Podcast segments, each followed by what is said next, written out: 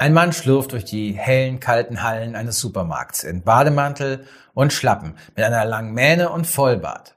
Eine Stimme erzählt dazu, dass wir in schweren Zeiten leben und dass gerade in diesen Zeiten besondere Männer gebraucht werden, die das Unheil wieder einrenken und dass wir als Zuschauer gerade so einen Helden kennenlernen. Und in diesem Moment bückt sich unser Held und holt eine Tüte Milch aus dem Regal, sieht sich um, öffnet sie trinkt einen großen Schluck und stellt die Tüte dann wieder ins Regal zurück, während sein Bart Milch verschmiert ist.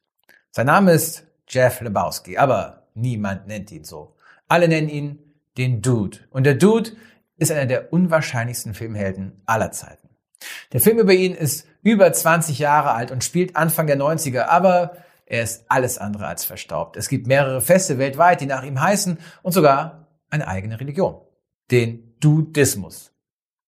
Und damit herzlich willkommen zur Filmshow, in der wir darüber reden, wie sich religiöse Fragen in Filmen zeigen und manchmal auch verstecken. Mit mir, Filmfahrer Christian Engels. Und heute reden wir darüber, wieso Jesus bold, was einen Film zum Kultfilm macht, was dem Leben einen Sinn gibt und wie eine Wohnung gemütlich wird. Denn all das bietet The Big Lebowski, ein Film der Brüder Joel und Ethan Cohen, die seit Jahrzehnten zu meinen absoluten Lieblingsregisseuren gehören, mit Filmen wie Barton Fink oder dem Gangsterdrama Miller's Crossing. Die Coen-Brüder hatten Mitte der 90er einen riesen Hit mit der schwarzen Krimikomödie Fargo. Ja, genau. Die Inspiration für die erfolgreiche Serie. Und danach durften sie jeden Film machen, den sie wollten und sie machten The Big Lebowski. Die Handlung nachzuerzählen ist nicht nur unmöglich, es ist auch völlig sinnlos. Denn die Handlung ist verschlungen und verworren wie in einem alten Krimi mit Humphrey Bogart und das ist kein Zufall. Denn The Big Lebowski soll auch genauso sein mit zwielichtigen Gestalten und coolen Sprüchen und jeder Menge Verwechslungen, Zufällen, Pannen und Irrtümern. Und das Einzige, was man beim und nach dem Sehen wirklich versteht, das Einzige, was wirklich hängen bleibt, ist, dass der Dude großartig ist.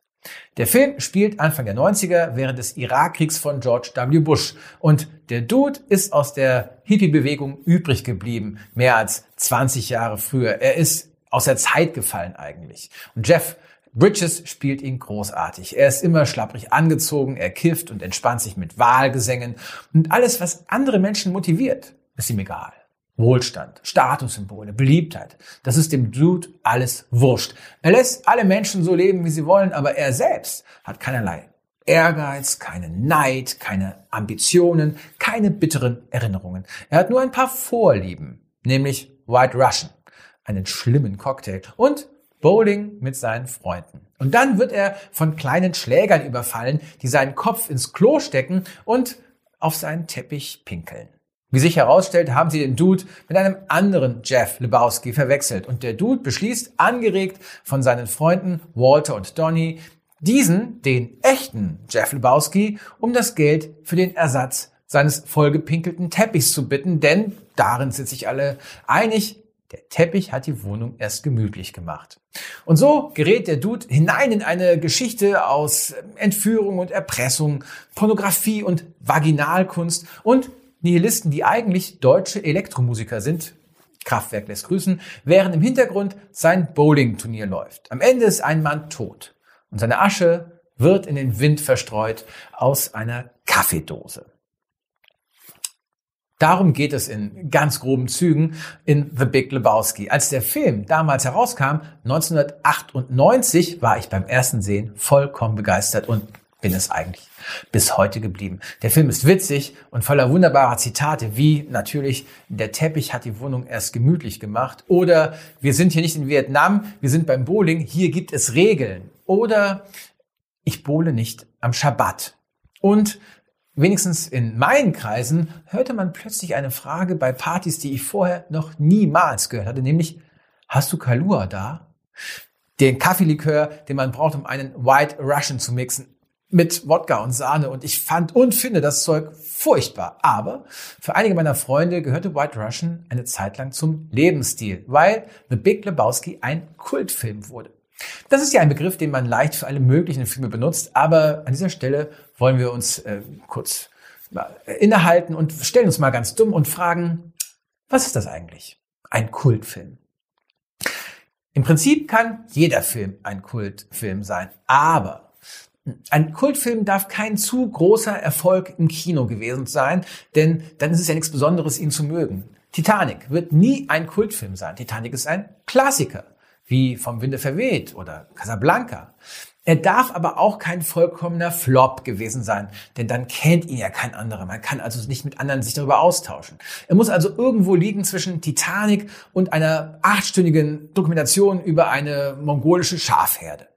Der Kultfilm bildet eine Gemeinde, die ihn bewundert. Also muss er etwas bieten, das die Fans von den anderen Menschen unterscheidet oder abhebt. Am besten, er handelt von merkwürdigen Menschen oder schrägen Geschichten, wie Edward mit den Scherenhänden oder die Rocky Horror Picture Show. Er braucht eine besondere Atmosphäre, mit der sich nicht jeder identifizieren kann, aber dafür andere umso besser. Er muss gute Zitate haben, also praktisch Gebote. Und eine ungewöhnliche, charismatische Hauptfigur ist hilfreich, wie Frankenfurter in der Rocky Horror Picture Show. Und schließlich muss der Kultfilm mindestens eine herausragende, völlig überzogene, grandiose Szene haben, die dann die Fangemeinde beim gemeinsamen Sehen gemeinsam zelebrieren kann. Die letzte Regel ist vielleicht, dass alle diese Regeln auch gebrochen werden können und ein Film zum Kultfilm wird, der sich nicht an diese Regeln hält, weil letzten Endes eben die Fans entscheiden, was zum Kultfilm wird. Aber The Big Lebowski erfüllt alle diese Regeln und er ist nicht nur ein Kultfilm, er ist darüber hinausgegangen. The Big Lebowski ist nämlich inzwischen ein eigener Kult, eine Religion. Der Dudismus mit einer eigenen Kirche, The Church of the Latter Day Dude, was eine Anspielung ist auf den englischen Namen der Mormonen. Das klingt wie ein Witz und für viele ist es das wahrscheinlich auch, aber nicht für den Gründer und auch nicht für viele der Anhänger. Die Kirche hat etwa grob geschätzt 450.000 Anhänger, obwohl das schwer zu sagen ist. Die Zählung ist nicht wie bei uns mit der Kirchensteuer und es gab aber immerhin schon offiziell anerkannte Dudismus-Hochzeiten. Das bekannteste Mitglied der Dude-Kirche in Deutschland dürfte sein der Kriminalbiologe Dr. Mark Benecke, den man als den Herrn der Maden kennt. Aber was ist die Lehre dieser Kirche? Was sagt sie? Ihre wichtigsten Aussagen sind, mach's wie der Dude. Nimm's leicht. Lebe im Moment, bleib cool. Genieß die kleinen Dinge, wie Bowling. Es gibt die Hoffnung, dass das Leben immer weitergeht, so wie es der Erzähler im Film sagt. The Dude abides. Der Dude packt das. Einen Gott, eine Spiritualität gibt es in dieser Religion nicht. Und das wirft für mich als Filmfahrer die Frage auf, wie halten es denn Joel und Ethan Cohen überhaupt mit der Religion? Spielen sie einfach nur mit allem? Sind ihre Filme wie auch The Big Lebowski, einfach nur Quatsch? Oder sagen sie etwas über das Leben?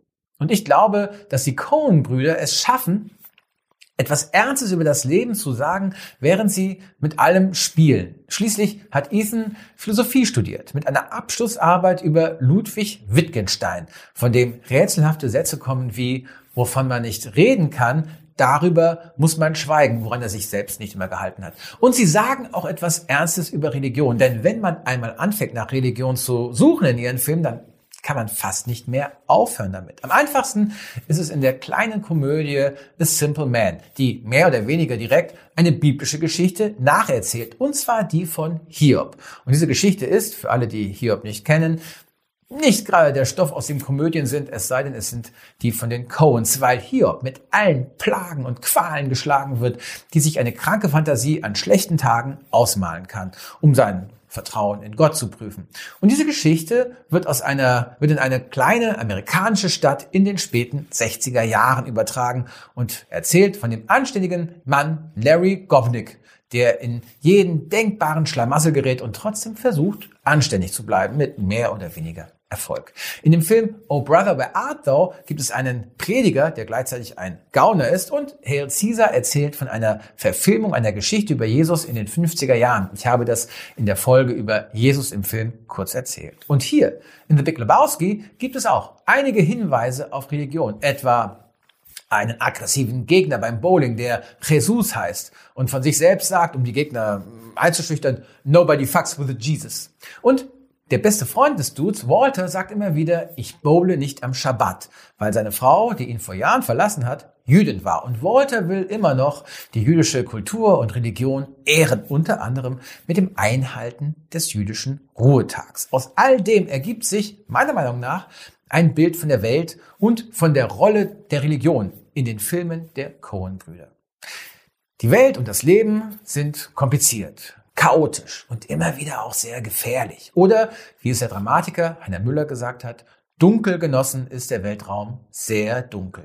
Und die Rolle der Religion in diesem dunklen Weltraum ist nicht hilfreich. Jedenfalls meistens, weil sie noch mehr Regeln aufstellt, die einem das Leben noch schwerer machen können. Oder weil sie in den schlimmsten Krisen des Lebens zwar Antworten gibt, aber keine, die irgendwie weiterhelfen. Aber es gibt trotzdem eine Art von Transzendenz, von höherer Macht in den Filmen von Joel und Ethan Cohen und es gibt eine klare Aussage über Moral. Und das wird deutlich an einem roten Faden, der viele ihrer Filme zusammenhält, nämlich das unaufhaltsame Böse, das immer näher kommt, das zerstört, unerklärlich, ohne Gnade, vor dem man nur fliehen kann, aber auch nicht für immer. Die bekannteste Personifikation dieses Bösen ist wohl Anton Chigurh aus No Country for Old Men, mit dem Javier Bardem berühmt wurde. Anton Chigurh findet jeden, den er sucht, und er tötet ihn oder sie. Zweimal sitzt er vorher mit seinen Opfern zusammen und sie sagen beide zu ihm, du musst das nicht tun. Aber dieser Satz ändert nichts für sie.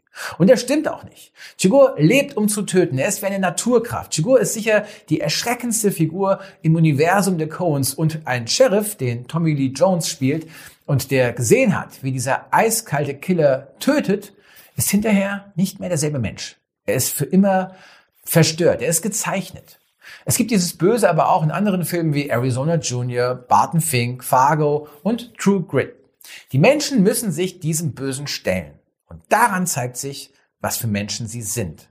Denn das ist die eine Frage, die immer wieder auftaucht. Was macht den Menschen aus? Was steckt in ihm? Ist der Mensch nur schlecht und feige und gierig? Oder ist der Mensch nicht wirklich auch dazu fähig, hilfreich zu sein und empathisch? Also kann der Mensch nicht einfach gut sein? Und die Coens sagen immer wieder, ja, doch, kann er. Und genauso wie das Böse unaufhaltsam ist, so kann auch das Gute unaufhaltsam sein und genauso unerklärlich.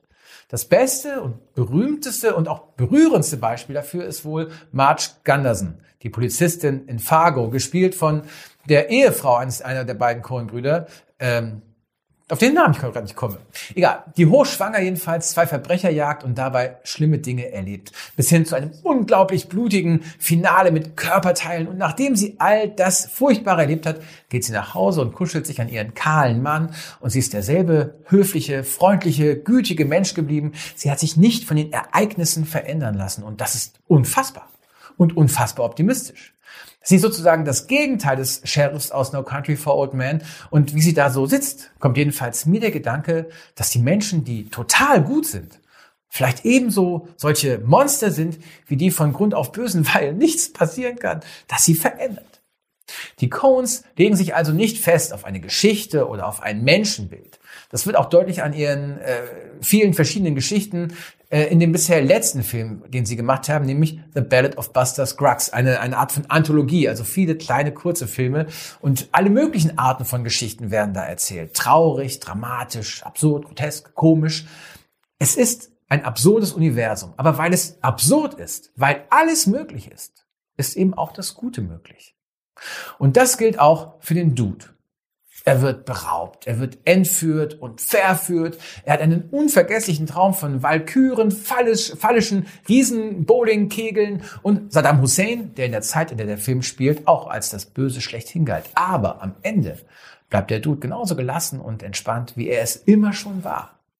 Natürlich hilft dabei auch das Kiffen. Und auch das hat für unseren Bezug zur Religion einen echten Hintergrund. Denn als in den 60er Jahren LSD prominent wurde, diese Entdeckung des Schweizer Chemikers Albert Hoffmann aus dem Jahr 1938, da wurde in Studien Menschen gefragt, wie denn die Droge bei ihnen wirkt. Und ihre Beschreibungen ähnelten verblüffend den Bildern, die Mystiker benutzen, wenn sie beschreiben, wie sie Gott begegnen. Deshalb verwendete man dann für diese Erfahrung der Drogennutzer den Begriff Instant Religion. Religion, die ratzfatz eintritt. Religion aus der Mikrowelle sozusagen. Und wer beschwerte sich darüber? Die Mystiker. Die fanden es nämlich total unfair, dass äh, ein paar junge Menschen einfach mit einer Pille das erreichten, wofür sie sich jahrelang seelisch und körperlich abstrampelten. Aber in der Religion geht es eben nicht um Fairness. Ist der Dude also ein Mystiker? Der berühmte mittelalterliche Mystiker Meister Eckhart hat seinen seelischen Prozess so beschrieben, dass die Seele ganz leer werden muss, leer von allen Wünschen, von allem Ehrgeiz, sozusagen leer von sich selbst, damit dann in diesem Vakuum automatisch Gott hineingezogen wird. Und das beschreibt den Dude eigentlich ganz gut. Aber wenn man ihn fragen würde, würde er wahrscheinlich antworten, klar, wenn du möchtest, kannst du mich auch für einen bescheuerten Mystiker halten. Denn das ist seine Haltung. Er ist einfach nur der Dude. Und das reicht ja eigentlich aus Selbstbeschreibung. Ich bin, der ich bin. Mehr sagt Gott in der Bibel ja auch nicht über sich, als Moses ihn fragt. Das Entscheidende ist, dass der Dude für alles Verständnis hat. Dass er niemanden verurteilt. Und das ist etwas, das es im Leben sehr selten gibt. Und ich glaube, dass sich viele Menschen das für sich selbst wünschen, verstanden zu werden. Vollkommen verstanden zu werden und nicht verurteilt zu werden dabei. Vollkommen akzeptiert zu werden. Manche stellen sich so auch Gott vor, nur dass der Dude dann wenigstens auch in Ruhe gelassen werden möchte, wobei vielleicht manche das auch von Gott denken. Der Dude lässt allen ihre Illusionen über Wohlstand, Sex, Ruhm und Kunst, aber er braucht das alles nicht, weil das alles für sein Leben nicht wichtig ist. Sein Leben kriegt dadurch keinen Sinn. Der Sinn des Lebens liegt für den Dude, glaube ich, wirklich einfach im Moment und in den kleinen Dingen, so kitschig das klingt. Ich sage jetzt etwas über das Ende des Films, aber das macht nichts, denn es erklärt auch nicht wirklich, was im Film passiert. Jedenfalls, am Ende schaut der Erzähler, ein Cowboy mit breitem Hut und Schnauzbart, in die Kamera. Und mit sonorer, tiefer Stimme erklärt er, wie beruhigend es ist, dass es jemanden wie den Dude gibt und sagt dann eben den schönen Satz, The Dude abides. Der Dude packt das. Und dass es jemanden da draußen gibt, der uns alle versteht und gut findet, wie wir sind und dabei Kalua trinkt und bowlt und der es immer packen wird, das ist doch ein schöner Gedanke. Das war die Filmshow für heute. Ich danke euch dafür, dass ihr dabei wart und freue mich über Kommentare, Abonnements, Anregungen und Mails an die Filmshow at gap.de. G-E-P, Gustav E. Paula.de. Probiert Kalua, kommt gut durch die Zeit bis zum nächsten Mal und die Filmshow packt das. Dieser Podcast ist ein Teil von Yeet, dem evangelischen Content-Netzwerk.